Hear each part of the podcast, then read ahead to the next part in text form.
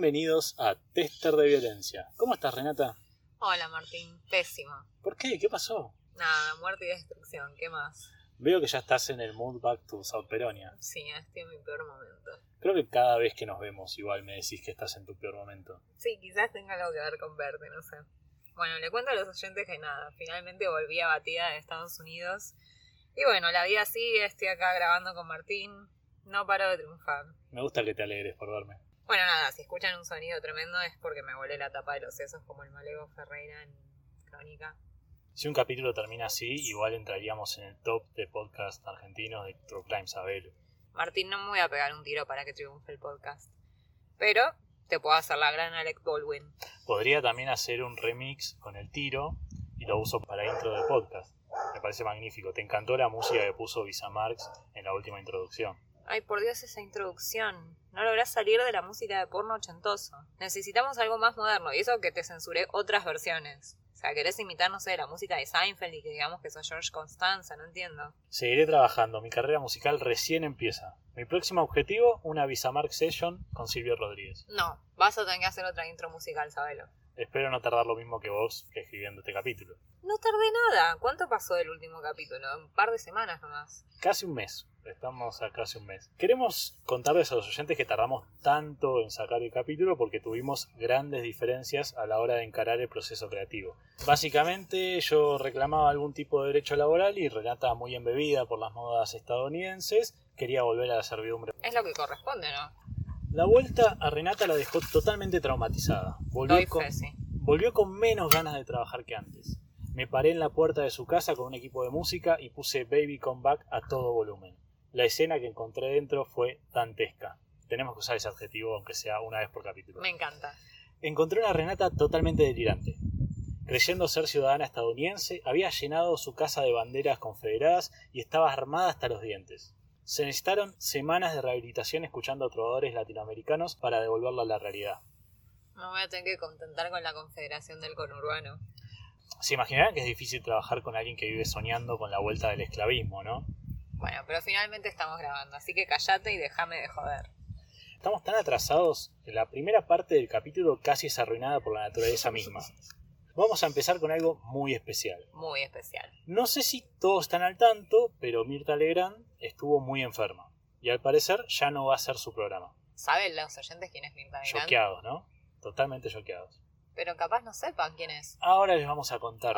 Igual si son de Argentina lo tienen que saber. Sí, no, son de Es cierto que sí. somos un éxito internacional, ¿no? Por supuesto. Entonces, desde Tester de Violencia queremos dedicarle un in memoriam. ¿Por qué? Porque es la conductora del programa más relacionado al true crime de la historia argentina. La grabación del capítulo se dilató tanto que teníamos miedo de que se recuperara y volviera a los almuerzos. O bueno, que muriera, ¿no? Y quedara aún todavía más irrespetuosos. Empecemos, porque creo que aún nadie entiende muy bien el porqué del homenaje. Yo tampoco, si lo soy sincero. Perfecto.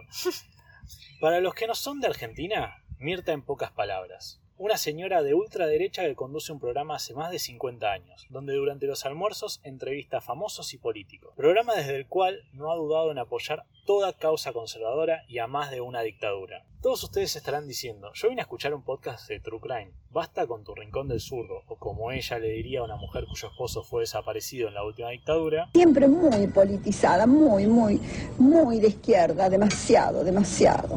Entonces, ¿por qué elegimos hablar de ella? ¿Acaso murió? Al momento creemos que no. ¿Morirá?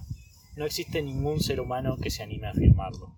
Es obvio que sacamos igual el capítulo y muere, o muere mientras lo estoy editando, arruinándome la vida. Eso sería supuesto. fantástico, me gustaría Lo que disfrutarías suceda. muchísimo. Y bueno, ya que está, que le haga un bien a la humanidad o a mí. Algunos incluso consideran una interesante teoría. Ha habido unas tres Mirtas a lo largo de la historia. Las han reemplazado delante de nuestras narices, como a Paul McCartney. Bueno, cierto que tenía una gemela, así que puede ser, ¿eh? Que además viste que la gemela es ver el paso de la historia real en Mirta, sin Sí, sí, sí, operaciones, sí, sin nada. Es Ves como lo que realmente hubiera pasado. Otros creen que en realidad tiene una máscara. Y debajo se encuentra el mismísimo Hitler. Todos sabemos que Hitler huyó a Argentina. Mucho, zurdo, mucho. Demasiado, ¿no? Muchísimo. Entonces, ¿por qué siendo un podcast que habla de crímenes y asesinatos le dedicamos una inmemoria a Mirta Legrand? Porque es la mujer que no puede morir. Porque su programa ha tenido de invitados a más asesinos y criminales famosos que cualquier otro. Es el programa más true crime de la televisión argentina. Sin ir más lejos, recordemos, Renata nos contó de la visita de Gilla Murano. Cierto. También estuvieron, vos te acordabas, ¿no? Sí, Por obvio. ahí, en estado No, sí. tal catatónico, eh, de la vuelta de Estados Unidos, ya no te acordás de todo lo que pasó antes. No sé la persona que era antes de ese viaje. No se acordaba de mí cuando, cuando estaba parado en la puerta. En Estados Unidos tampoco igual. Ey, Ay, muy cruel. muchísimo. También estuvieron otros, como Pepita la Pistolera o Monzón. Vamos al grano. Como le dijo Fernando Peña, la gente está esperando el hecho teatral. En su programa pudimos ver desfilar muchísima maldad. Sin embargo, la mayoría de las veces no provenía de los criminales, sino de la propia conductora. A duras penas los criminales podían meter bocado entre las interrupciones de la diva. Recorramos algunas de las situaciones relacionadas al true crime. Algunas son con criminales, otras con víctimas y mi favorita personal con el gran Fernando Peña. Aplausos. Por ahí meto unos aplausos. Mirta entrevistó, Cascabeles tendrías que poner siendo Fernando Peña. sí. Mirta entrevistó a Fernando Peña en un mano a mano en el que fue probablemente su mejor programa. Al terminar, Peña le dio algunos regalos, Mirta sonreía y bromeaba. Peña se agachó a buscar algo entre sus cosas y en pleno programa en vivo sacó un revólver. Apuntó directamente a Mirta y exclamó: Ahora te voy a pegar un tiro. Desgraciadamente la carrera de la Diva de los Almuerzos no concluyó ese día. Fernando Peña solo estaba jugando. Por desgracia, no se convirtió en nuestro rey de la comedia. Ella no mostró miedo alguno, mantuvo una frialdad renatesca. Te encantó el Ah, adjetivo. bueno. Esta frialdad, mezclada con brutalidad y en oportunidades de ignorancia, dio lugar a algunas de las preguntas más crudas hechas en la historia de la televisión. Esta característica, esta impunidad de a quien no le importa nada, este gen del mal, lo tienen también otros personajes infames. Ay, Mientras... para mí suena bien. ¿Qué cosa? Todas esas características. Sí, y bueno, mientras preparaba este In Memoriam y miraba recortes de los almuerzos de Mirta, no podía dejar de pensar en vos. Ah, ¿Viste qué qué tierno? Renata y Mirta tienen mucho en común. Ambas no se conmueven frente a la sensibilidad de los demás, no tienen empatía alguna, no registran al otro, hablan y actúan como si nada de lo que hicieran fuera a tener impacto en terceros, o peor aún, como si no les importase. Yo creo que no nos importa. Para, No quiero hacemos, hablar con- por Mirta igual, pero. para mí hacemos una dupla perfecta porque vos sos un psicópata y yo soy un neurótico. Bueno, mucho. Como vos no pensás en absolutamente nada, yo pienso absolutamente todo todo el tiempo. Como cuando invitó a Joe Klender a su programa. Por ejemplo, yo te voy a hacer preguntas que nos hacemos Yo- la gente de la calle. Yo me siento una persona en la calle que tiene un programa de televisión. Tengo esa fortuna, esa suerte. No estés nervioso, que no te voy a poner nervioso ni te voy a hacer pasar un mal momento. Te lo puedo asegurar, te lo puedo asegurar. No es mi estilo ni mi costumbre. Pero te quiero preguntar, por ejemplo, ¿por qué mataste a tus padres?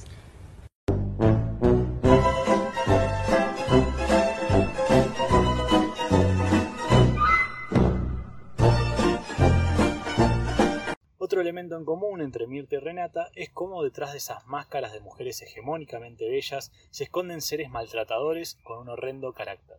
Ah, precioso. Sobre todo nada. carácter. El público no se lo imagina. Recorto toneladas de maltrato por episodio para hacer que no sea excesivo y no llegue al punto en que nadie pueda empatizar con Renata. Algún día haré un capítulo especial, un compilado de Renata versión diva. Sonará algo así, El esfuerzo hago, carajo, mierda. O quizás más así. Paciencia, por favor, con esta cámara, no corte, corte, corte. Así yo no, así no. De perfil allá, no. No me gusta. No me gusta. Retóqueme el pelo, por favor, no me gusta. Si estar una hora acá, soy una mujer grande. De todos modos, en sus programas, quienes se llevaban la peor parte eran las víctimas, como cuando con total naturalidad y desparpajo le preguntó a una víctima de violencia de género, ¿Qué hacías para que te pegara? o también como cuando le preguntó a la abogada de Telma Fardín. ¿Usted qué haría si fuera violada? Bueno, pero para la diva no era suficiente con culpabilizar y revictimizar. En un programa incluso pretendió ir más allá. Sentadas en la mesa de Mirta se encontraban dos de las viudas del triple crimen de General Rodríguez, Solange y Mariela Izquierdo. Solange le relató a la diva, como el padre de su difunto esposo la estaba amenazando de muerte.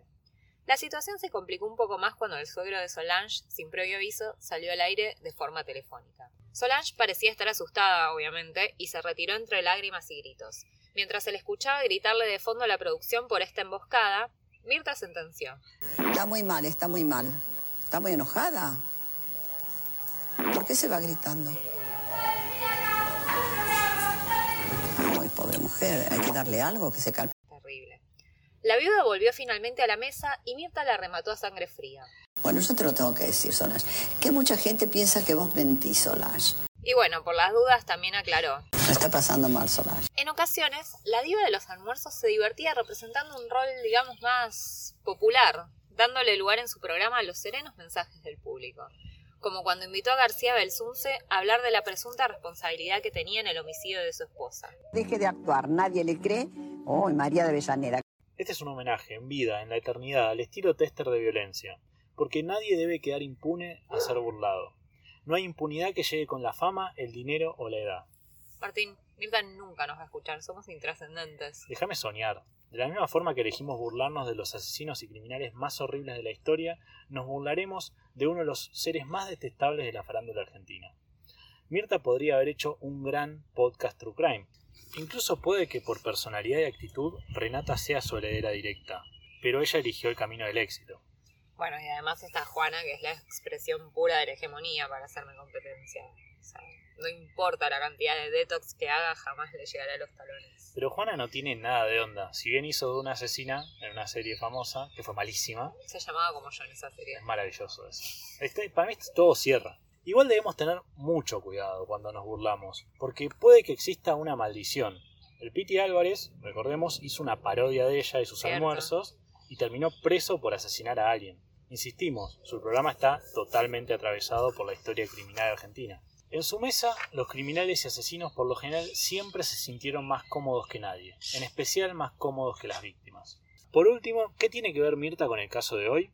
Hoy vamos a hablar un poco del famoso álbum blanco de los Beatles, y al hablar de blancos y negros, Mirta siempre fue muy clara. Rubia, porque soy rubia de afuera y de adentro también.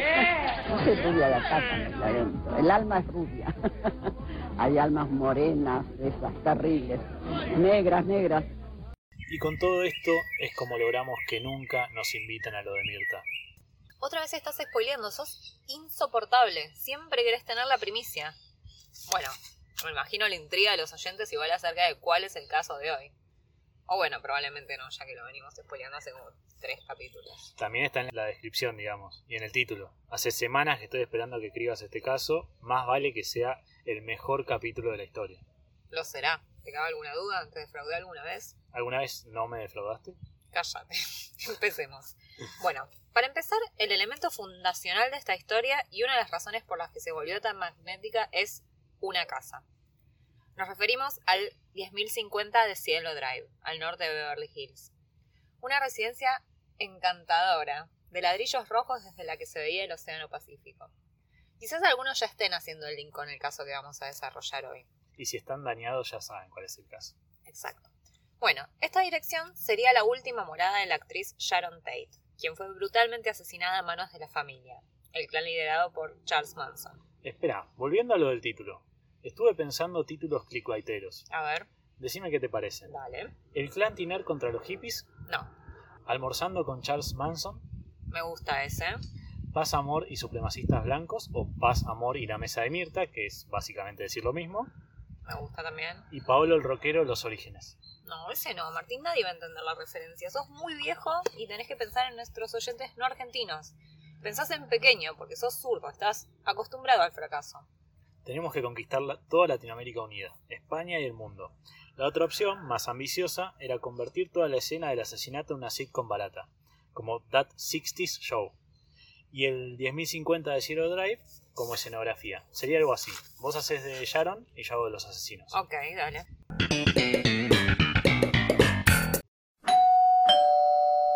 Esperen, ya abro. ¿Quién tocará el timbre así? ¿No ven que estoy embarazadísima?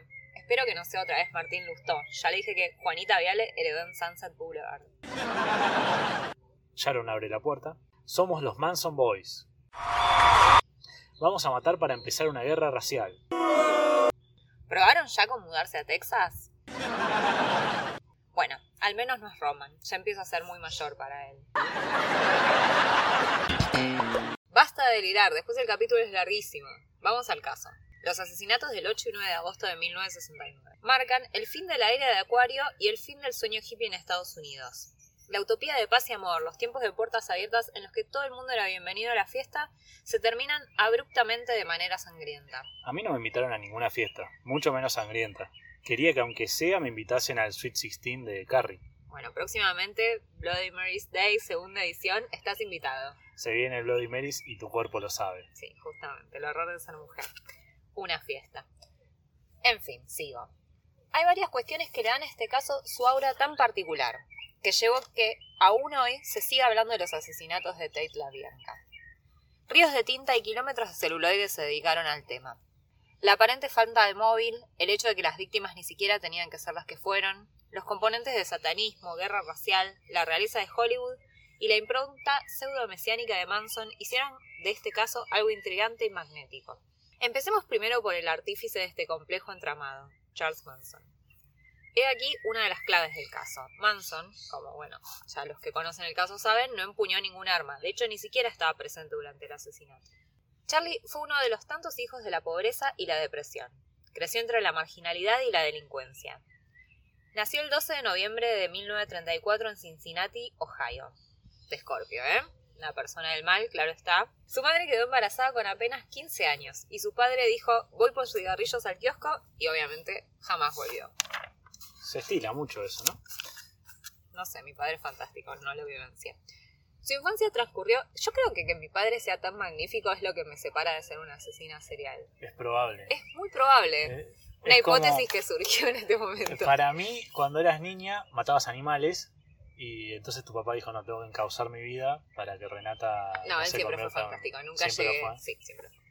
Bueno, continúo. Estás tan negada que no puedes ver nada malo. Por ahí eres un asesino. ¡Ey!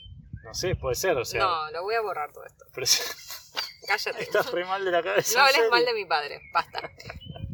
Su infancia transcurrió entre el rechazo materno, las largas temporadas en prisión y el cuidado de unos tíos muy estrictos y religiosos en West Virginia. Charlie se inició joven en la delincuencia. Su niñez y adolescencia son un rosario de ingresos a centros de menores y reformatorios, donde la violencia, los abusos y las violaciones eran moneda corriente. A los 19 años consiguió la libertad condicional y empezó un espejismo de una nueva vida para Manson.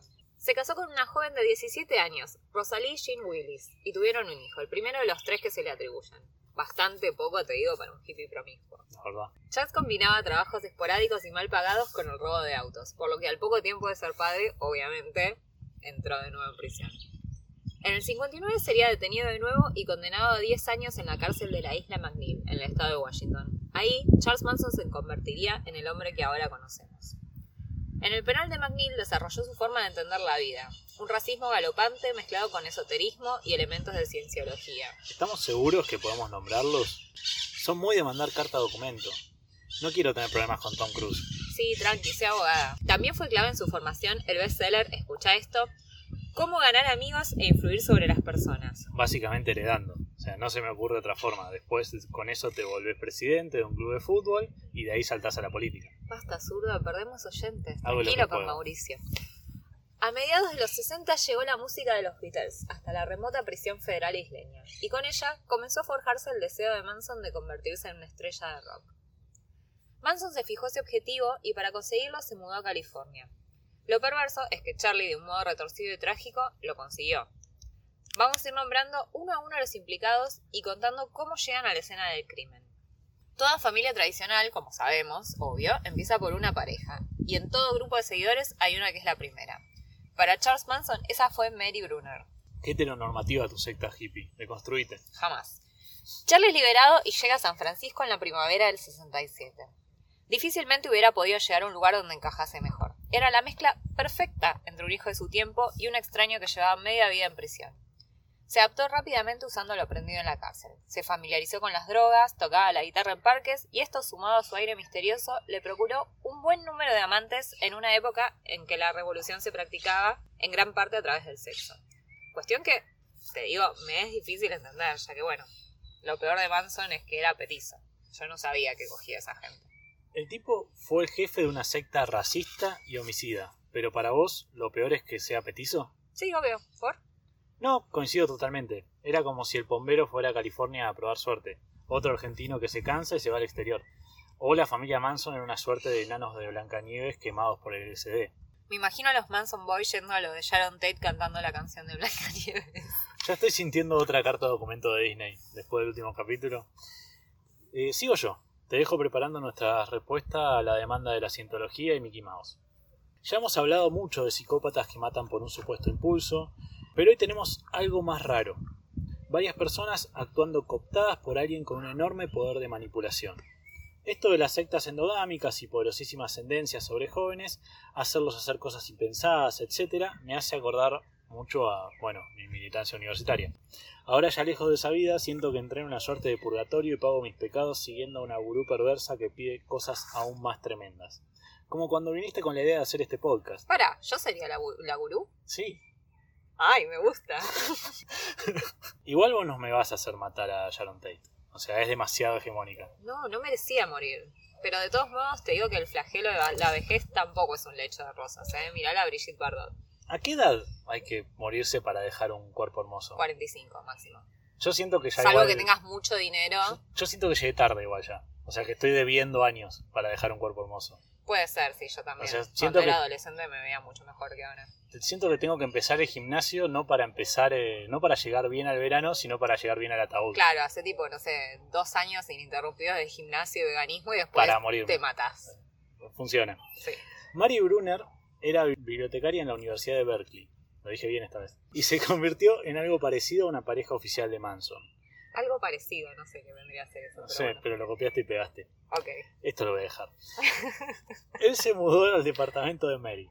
Mary lo mantenía. Deberías aprender de Mary. ¿Con qué te voy a mantener? Con buenas intenciones. Con lo que sea. E incluso con el tiempo llegó a aceptar que convivieran con otras mujeres. Más tarde todos empezarían un errático discurrir a través de California que duraría dos años. Me vas a decir porque soy que no existe vos. Empezarían un errático discurrir a través de California.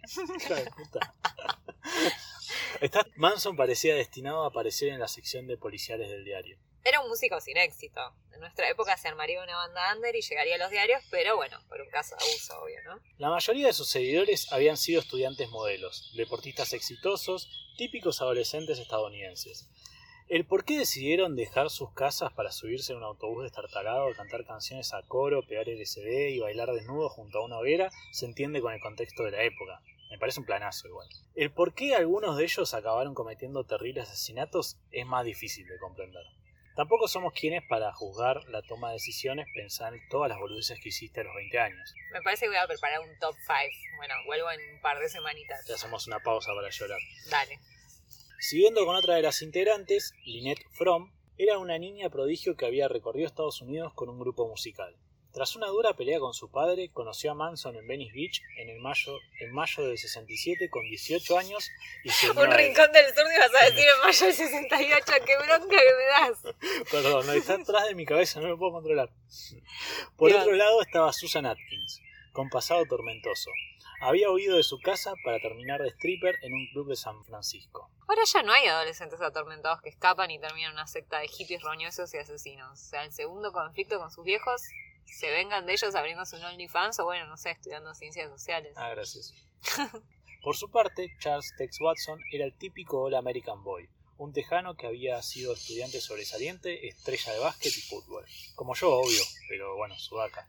No puedo imaginarte siendo estrella en ningún tipo de deporte, discúlpame. Tengo un montón de talento Mm, escondido no que lo no creo. conoces. No lo creo, en fin.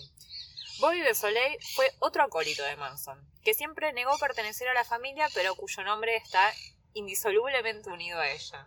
Bobby de Soleil fue otro acólito de Manson que siempre negó pertenecer a la familia, pero cuyo nombre está indisolublemente unido a ella.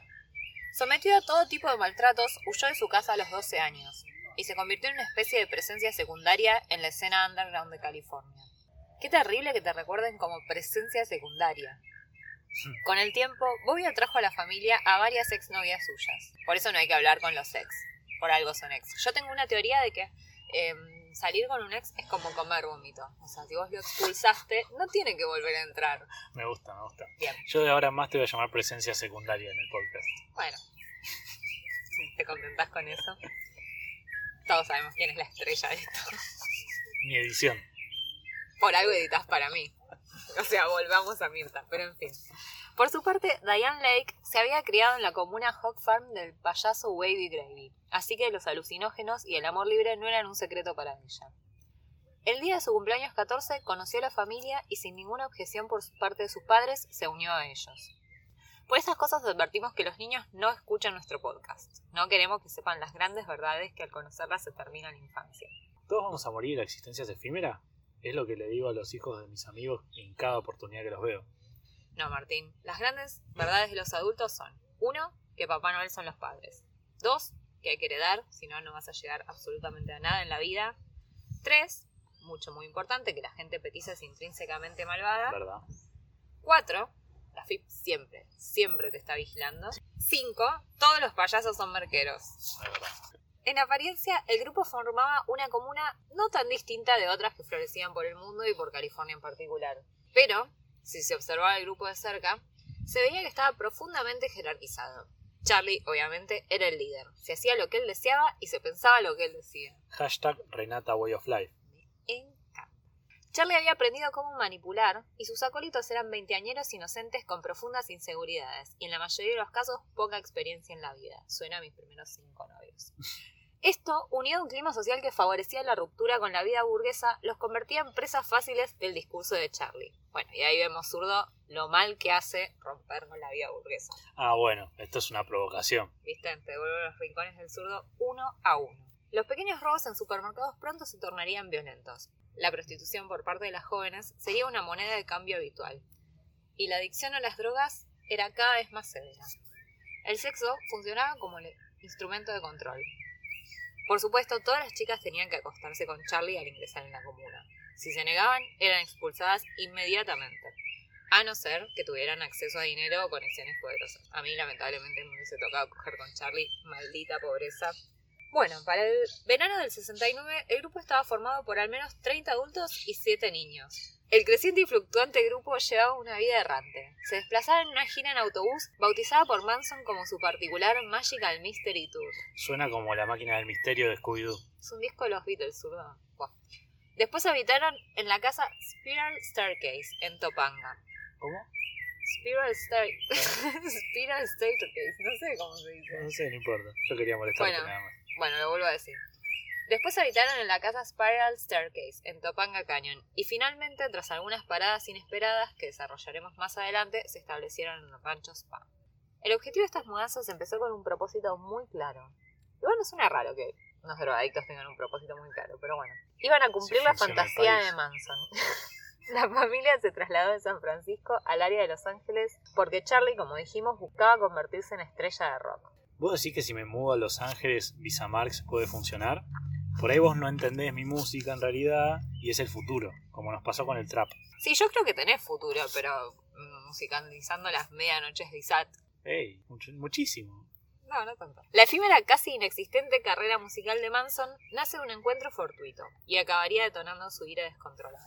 A mediados del 68, Patricia Krenwinkel y Ella Jo Bailey, dos chicas de la familia, hacían nada en Los Ángeles cuando la suerte hizo su aparición. Chan, chan, chan.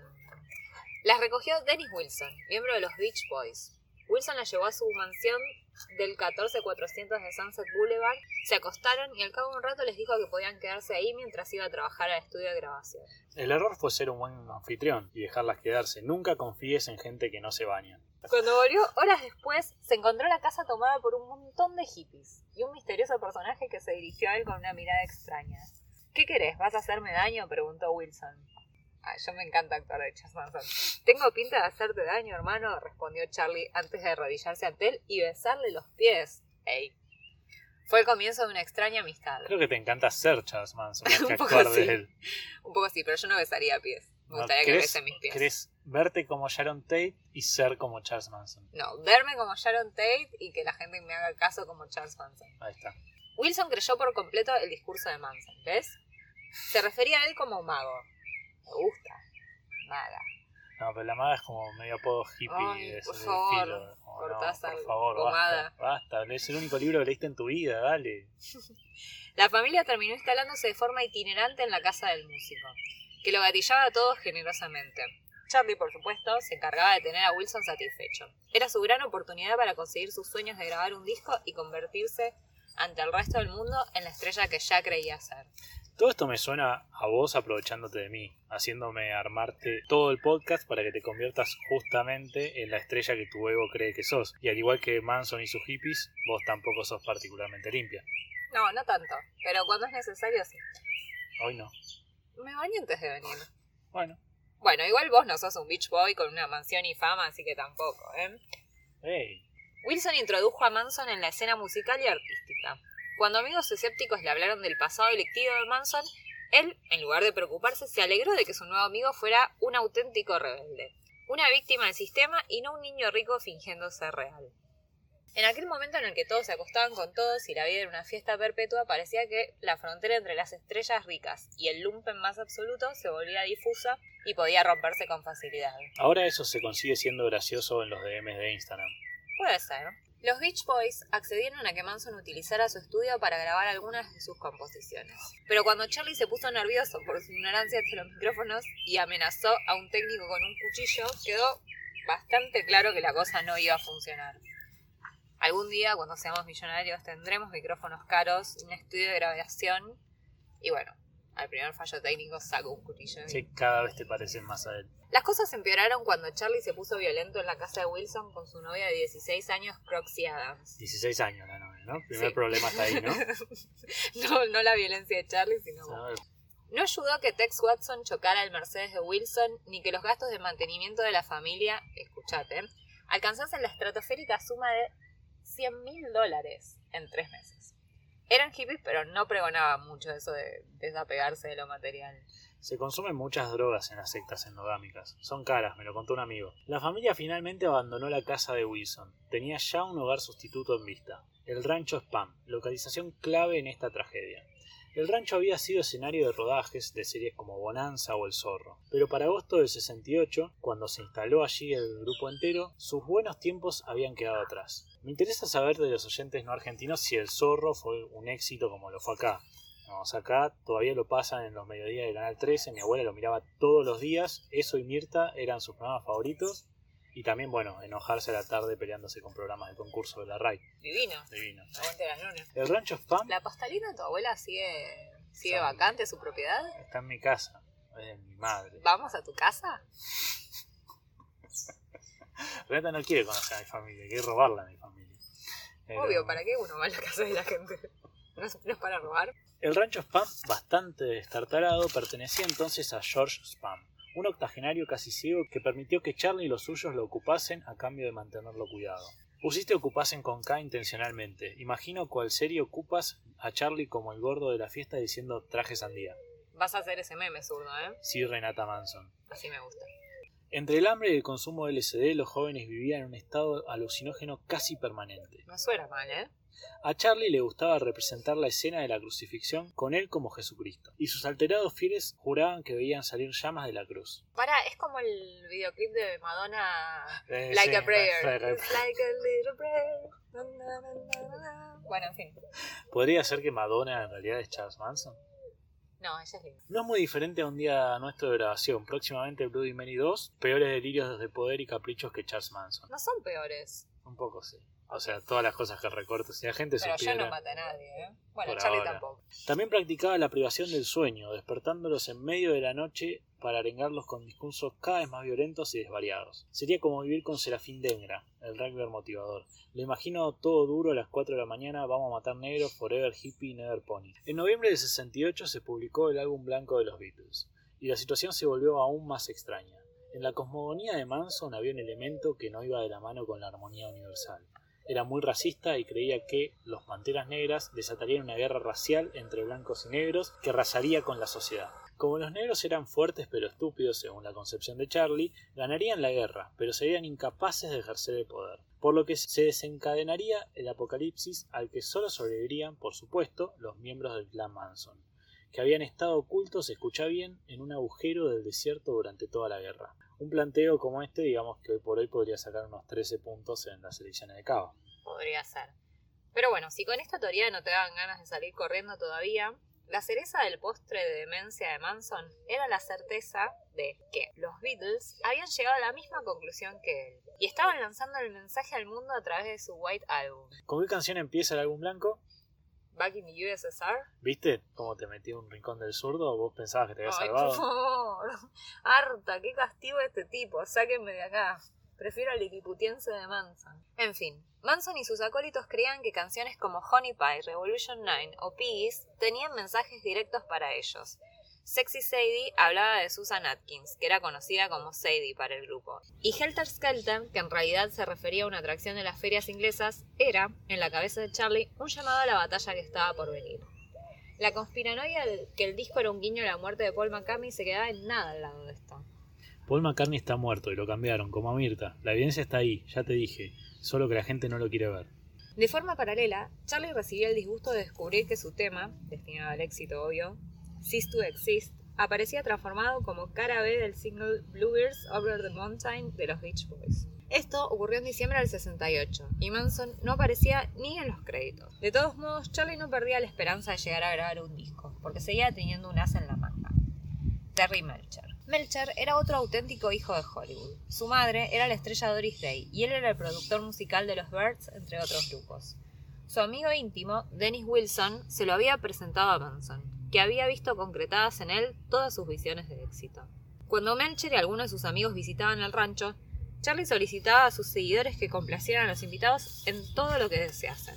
Aquello tampoco funcionó. Las visitas de Melcher se fueron espaciando más y más, y en una de ellas se vivió una desagradable escena, cuando uno de los invitados de Melcher, tras consumir LSD, empezó a alucinar diciendo que Manson era el diablo. Los invitas a la joda, te toman toda la droga y encima se la pudren al dueño de la casa, unos desubicados. La verdad que sí. Siguieron una suerte de malentendidos, como 50 dólares que Melcher le dio a Charlie, tomados por él como un adelanto de un acuerdo discográfico, y dados por Melcher como una limosna ante el deplorable estado de hambre y suciedad en que vivían los jóvenes y sus hijos. El ego herido de Charlie comenzaba a ser un problema. No pudo canalizar su frustración como el resto de los hombres, gritando en partidos de fútbol, lavando el auto, tirando fueguitos por Instagram o diciéndote qué buen culo que tenés. El Helter Skelter se aproximaba, y lo peor es que Manson había quedado desacreditado ante sus fieles.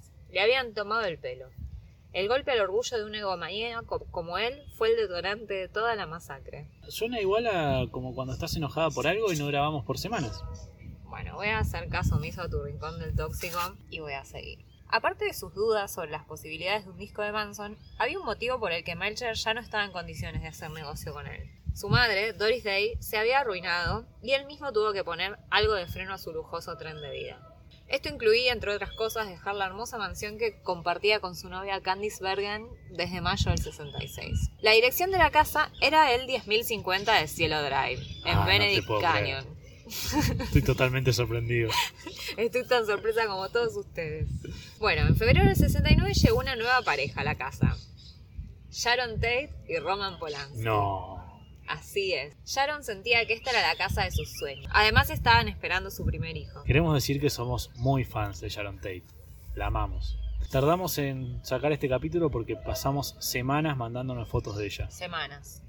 Encontré una foto en la que se parece a Renata. Obviamente ella no pudo con su ego y la publicó para que todo el mundo le dijera que se parece, ¿no? Sí, muchos me dijeron que me parecía. Amigo, está salvo. Por ahora no voy a matar a nadie. Tiene sentido. Podemos pensar que sos su heredera en este rol que te hemos definido como la Final Girl definitiva, la mujer hegemónica perseguida por el asesino hasta el final de la película. Sharon Tate fue la Final Girl original. El 23 de marzo del 69, Charlie Manson bajó de las montañas a Benedict Canyon dispuesto a amenazar a Terry Melcher. En el interior de la casa ya no estaba Melcher, sino Sharon y el fotógrafo Sharrock Mahatami. Manson cruzó el jardín hasta ser interceptado por Hatami. ¿Dónde está Melcher? gruñó. Ya no vive aquí, esta es la residencia Polanski, respondió el fotógrafo. Para el público, la víctima por antonomasia de la familia Manson es, obviamente, Sharon Tate. Algunos además recuerdan los nombres de sus acompañantes y a los asesinados a la noche siguiente, el matrimonio de la Bianca. Pero hubo más. La ola de violencia empezó un poco antes. Obviamente, la que importa es la mujer blanca hegemónica. Los demás son irrelevantes. El decorado se calla. Me encanta la ligereza con la que hablamos de víctimas de un homicidio, ¿no? El verano del 69 era la fecha anunciada por Charlie para que se desatase el Helter Skelter. Pero a pesar de la evidente tensión que se vivía en Estados Unidos a raíz del asesinato de Martin Luther King el año anterior, la guerra no empezaba. La situación en el rancho Span era inaguantable, con un Charlie cada vez más violento y agresivo. El primer homicidio de la familia Manson respondió a un asunto mucho más prosaico y menos dado a generar teorías conspiranoicas. Pese a su racismo, Charlie no rechazaba hacer negocios con afrodescendientes, y entre estos estaba el dealer Bernard Crow. La familia intentó estafarlo, a lo que Crow respondió apareciendo en el rancho diciendo que era miembro de las Panteras Negras. Si no le devolvían el dinero, los mataría a todos. La respuesta de Charlie fue presentarse en su departamento el 1 de julio y pegarle un tiro. Cuando apareció en la prensa la noticia de que un pantera negra había sido asesinado, Charlie y los suyos pensaron que el primer paso para el Helter Skelter, la guerra racial, había sido dado. Como había que conseguir más dinero para armas y abastecimiento, la familia posó sus ojos en Gary Hinman. Hinman era un profesor de música al que la familia compraba droga. En julio del 69, unos motoqueros que habían comprado a la familia una partida de mezcalina preparada por Gary Hinman se quejaron de que la droga estaba adulterada. Así que, el 25 de julio, Bobby Besoley, Susan Atkins y Mary Brunner fueron a la casa del músico a recuperar el dinero. Otra versión es que la familia sospechaba que Hinman guardaba mucho dinero y querían robárselo. Sea como fuere, Hinman terminó atado y torturado por Soleil y las chicas, implorando piedad y perjurando que no tenía dinero. Las palizas duraron dos días, durante los cuales se presentó allí el mismísimo Charlie, y con una espada, con una espada. Espada, es rarísimo. Le Para mí cortó- hay una mala traducción, pero no importa.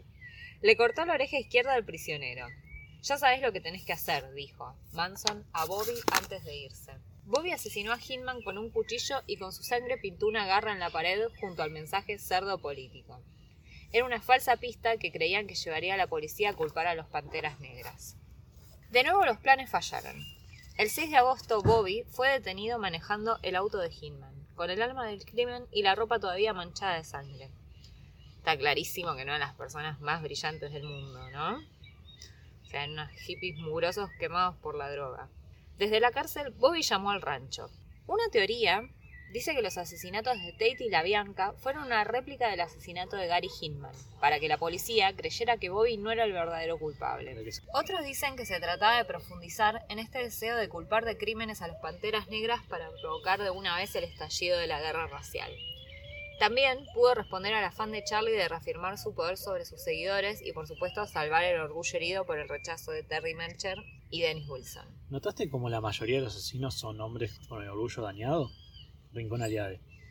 Charlie sabía que el 10.050 de Zero Drive ya no era la casa de Melcher, pero le dio exactamente igual. Aquel lugar pertenecía a alguien de la industria del entretenimiento, parte de esa sociedad que lo había rechazado una y otra vez. Merecían la muerte, y que estuviesen ahí por una casualidad no iba a ser un impedimento. El 8 de agosto, Susan Atkins, Patricia Krenwinkel y Linda Kasabian tomaron Speed. Charlie les entregó cuchillos y una pistola, y les dijo que hiciesen todo lo que Tex Watson dijese. Lo que sucedió a lo largo de aquel fin de semana ha sido contado múltiples veces, y en versiones distintas según sus implicados y el momento de sus relatos.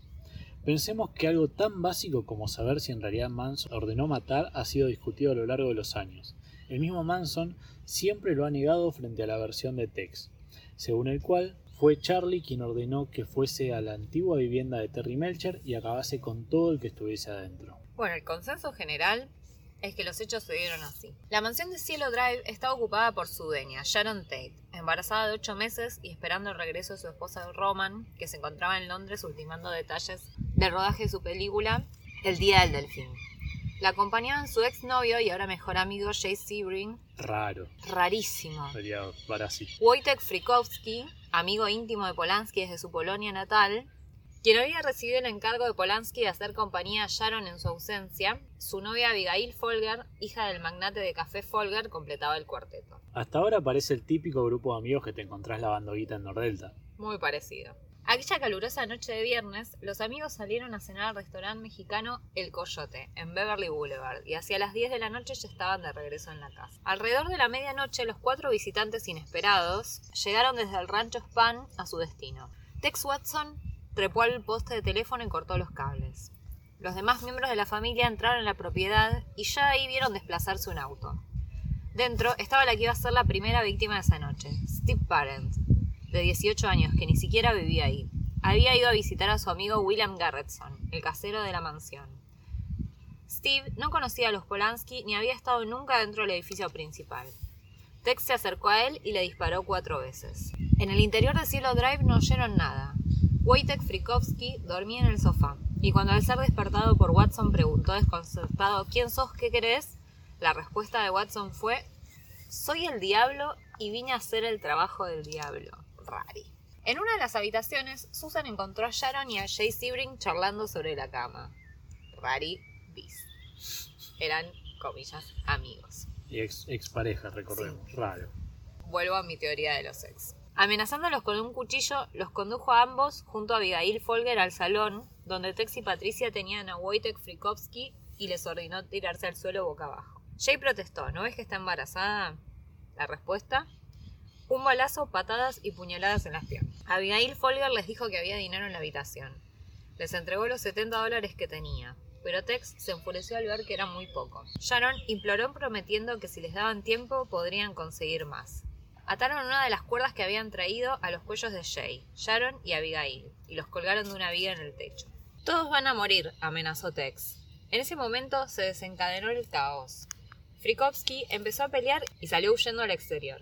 Tex lo persiguió y acabó con él ante la mirada atónita de Linda Kasabian, no sin antes tener que dispararle dos veces, darle 51 puñaladas y golpearle la cabeza 13 veces con la culata del revólver. Tuve el polaco, ¿eh?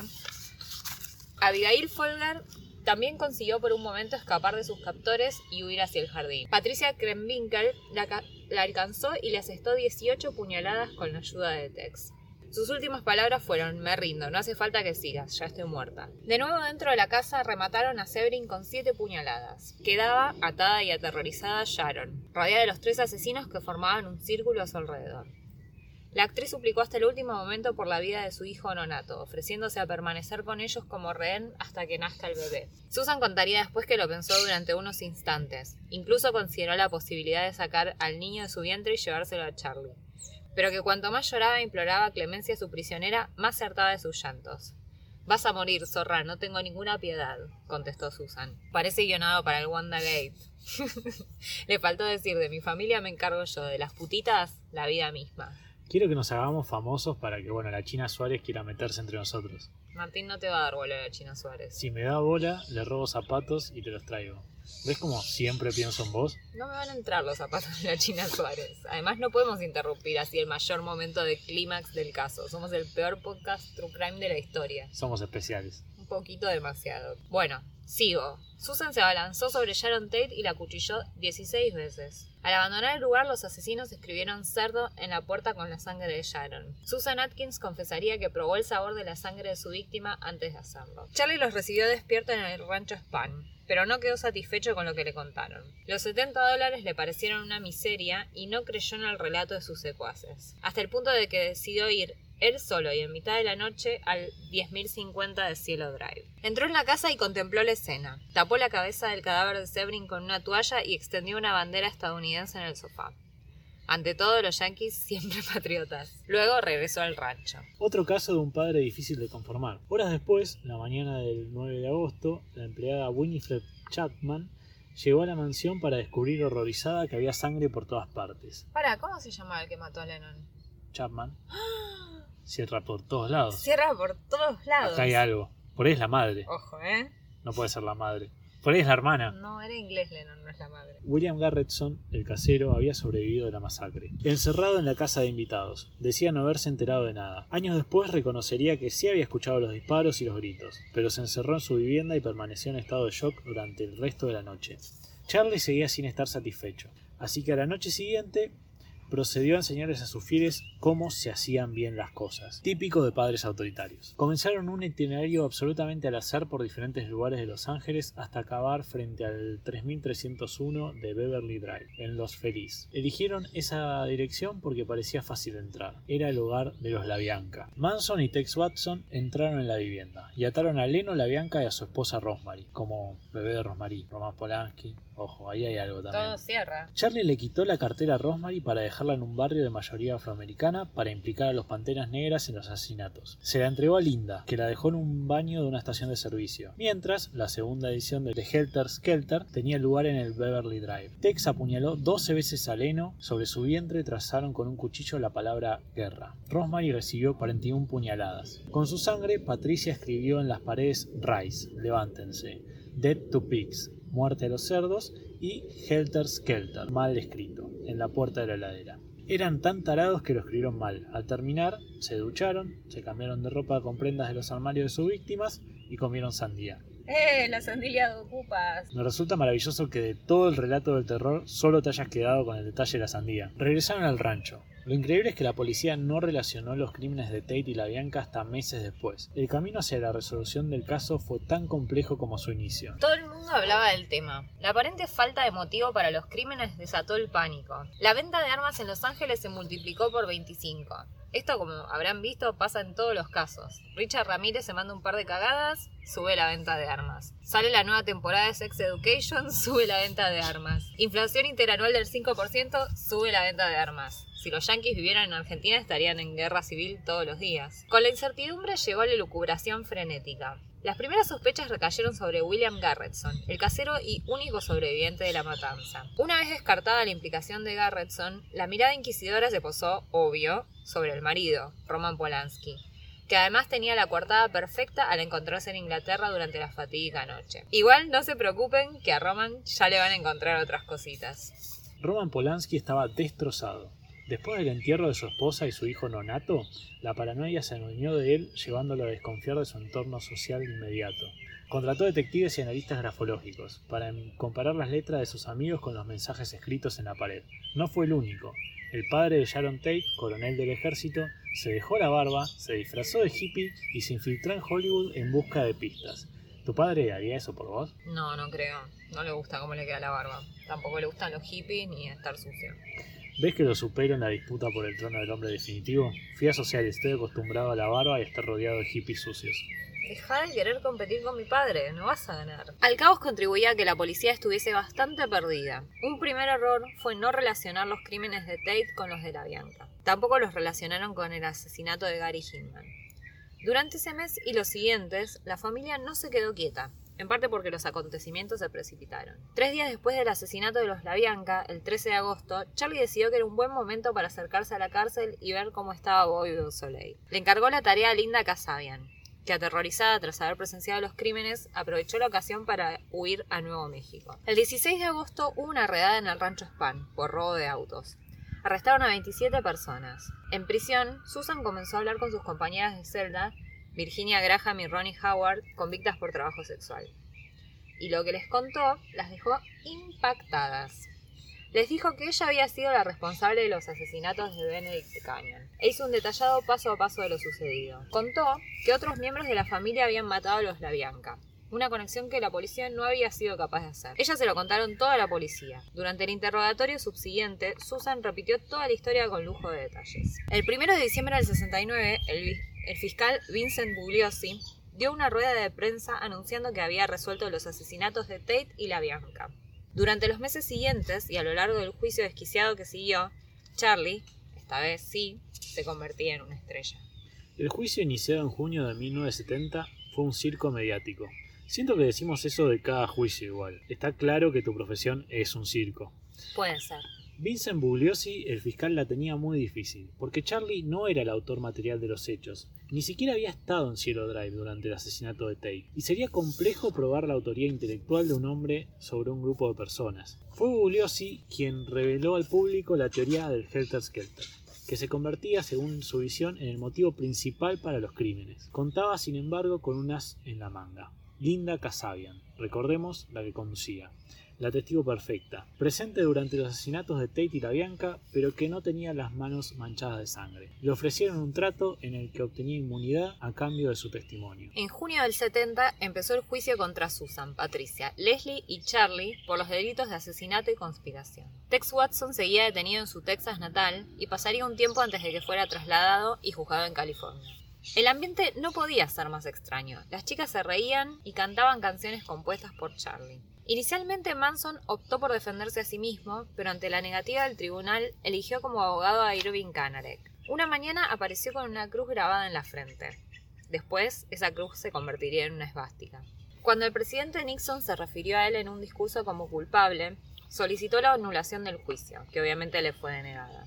Durante una de las jornadas, agarró un lápiz, saltó sobre una mesa y le gritó al juez, en nombre de la justicia cristiana, alguien debería cortarle la cabeza. Inspiró a la de los Simpson. Ya píntame la cerca, oblígame. O bueno, no sé, algo de María Antonieta quizás. Por fin, en marzo de 1970 y desde prisión, Charlie consiguió sacar un disco. El productor, Phil Kaufman, fue el encargado de crear con las grabaciones del estudio de los Beach Boys un disco entero de 14 canciones compuestas por Charlie. De 2.000 copias se vendieron solamente 300. Lo malo que debería ser el disco como para no tener éxito ni siquiera por morbo, ¿no? ¿Vos lo viste a Manson, boludo? Bueno, pero qué sé yo, por ahí por morbo la gente compraba el disco. En noviembre de 1970 el abogado de Leslie Van Houten, Ronald Hughes, no se presentó en los juzgados. Encontraron su cadáver recién en marzo del 71. Todavía hoy es un crimen sin resolver. Bernard Crowe, el traficante al que Charlie disparó y dio por muerto, se convirtió en un testigo clave para señalar que era capaz de empuñar un arma con sus propias manos. En la fase final del juicio, los acusados se pusieron de acuerdo para asegurar que Linda Kasabian era la única responsable de los asesinatos. También hubo una versión en la que Susan Atkins se autoinculpaba. Todo por salvar a Charlie. Obviamente no sirvió de nada. En enero del 71, después de 42 horas de deliberación, el jurado declaró a Charles Manson, Patricia Krenwinkel, Susan Atkins y Leslie Van Houten culpables de asesinato.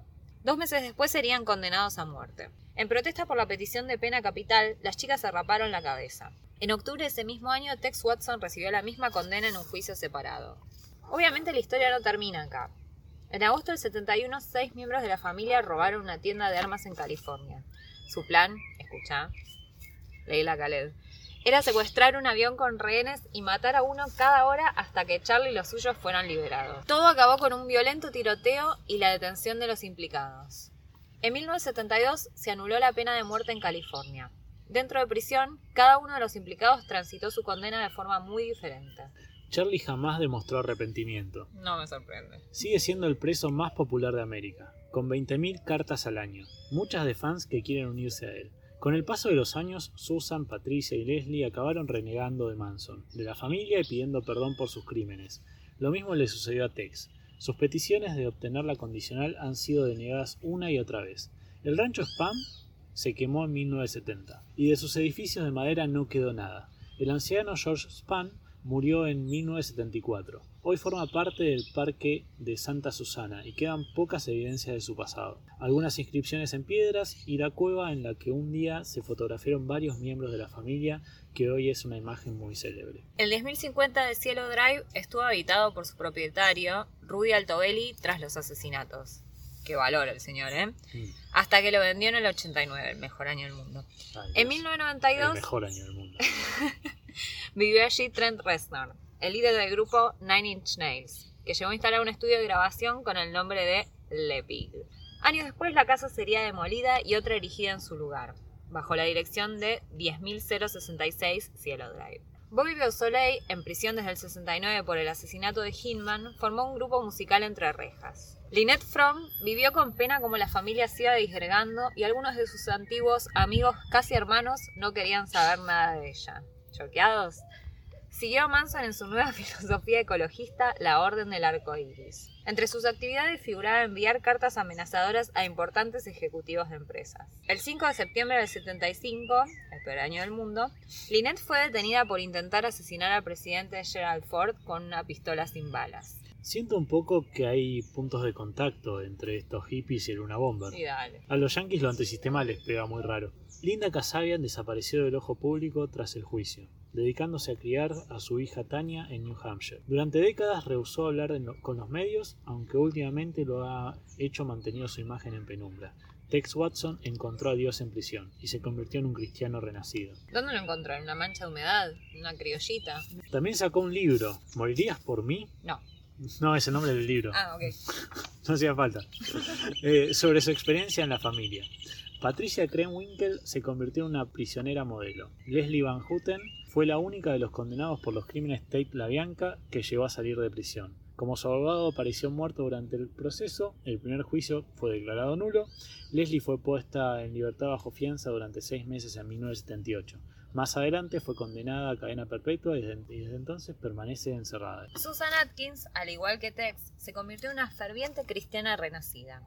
También publicó un libro, Hija de Satán, ¿Vos? Hija de Dios. Ah, Murió en prisión en septiembre del 2009. Parece que el negocio en Estados Unidos es hacer un forro y sacar un libro contando cómo, lo- cómo la cagaste. Charles Manson pasó más de la mitad de su vida entre rejas, pero goza de la fama que persiguió con tanto ahínco. En el 84 fue atacado por otro preso, que le prendió fuego. Pese a sufrir graves quemaduras, Charlie se recuperó sin mayores problemas. Ha conseguido diversas entrevistas y sigue propugnando su actual mensaje ecologista. Es como Greta Thunberg, pero del infierno. En 2014 anunció que iba a casarse con Star Burton, una seguidora de 26 años que parecía arrancada de una foto de la familia en los 60. Recientemente se ha hecho público que Star, esto es magnífico, quería casarse con Manson para ser la responsable legal de su cadáver cuando muriera y dedicarse a explotarlo y sacarle rendimiento económico. Charlie le cortó y a través de su abogada dijo que el plan no tenía sentido. Era una emprendedora. Obvio.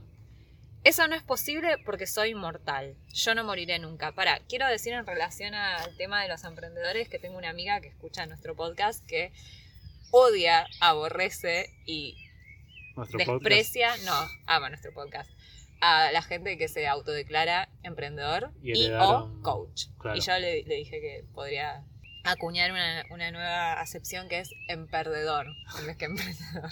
Me encantan los que dicen emprendedor y son en realidad chabones que heredaron un millón de dólares y dicen, no, yo soy un emprendedor. ¿No son todos? Sí, un poco sí. Bueno, entonces Charlie dijo que él no podía morir porque era inmortal, pero bueno, lamentamos informarle que no lo es, ya que el 19 de noviembre de 2017 falleció por causas naturales a los 83 años. Igual duró bastante. Bueno, ¿qué tal? Culminamos. Nos Bien, encantó, larguísimo. Perfecto. Después Bueno, te quejas de que los míos son largos Bueno, y pero que era largo por la historia, no por, por mí. Las recomendaciones felices van a ser tipo un fogonazo porque Sí, sí, ya es muy, muy, largo, el caso. Así que bueno, yo voy a recomendar obviamente la peli Once Upon a Time in Hollywood, que trata de este caso, la peli de Tarantino, pero con un desenlace distinto. Ya la spoileaste. Es que sos peor No, un que yo. desenlace distinto, no sabemos. Y otra recomendación feliz es el libro Las chicas de Emma Klein, que es una suerte de historia acerca de una chica que estaba dentro del clan Manson, no que participó de, de los asesinatos, pero que sí formaba parte eh, ya en su adultez. Ah, mira. Exacto. Está bueno. Bueno, yo tengo algunas recomendaciones que en realidad nos las pasaron oyentes.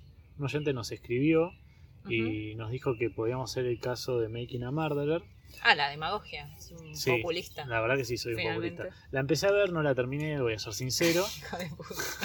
Bueno, tuve muchas cosas que hacer. Me. Pero lo que sí me di cuenta que esa serie se parece mucho a otra película que está muy buena, que se llama The Team Blue Line. Así que como respuesta a la recomendación de este oyente, le recomendamos The Team Blue Line. Perfecto. Que se trata de alguien que fue acusado de un crimen que no cometió y bueno, todo lo que pasa a partir de eso no quiero spoiler. Bien, tenemos el nombre del oyente, así lo... No, nos lo ramos entonces. no sé el nombre del oyente, lo- pero se lo lo agradecemos muchísimo. Bueno, esto se terminó. ¿Se terminó? Fue larguísimo. Ay, sí. Aplausos Ya y... no sé cómo hacer para aguantar todo esto. Así que bueno, ahora sonará la música de despedida, Lisa Marx, que espero que te guste esta vez. claramente la voy a odiar. Y bueno, nos vemos en el Es próximo todo. episodio. Bueno, saludito.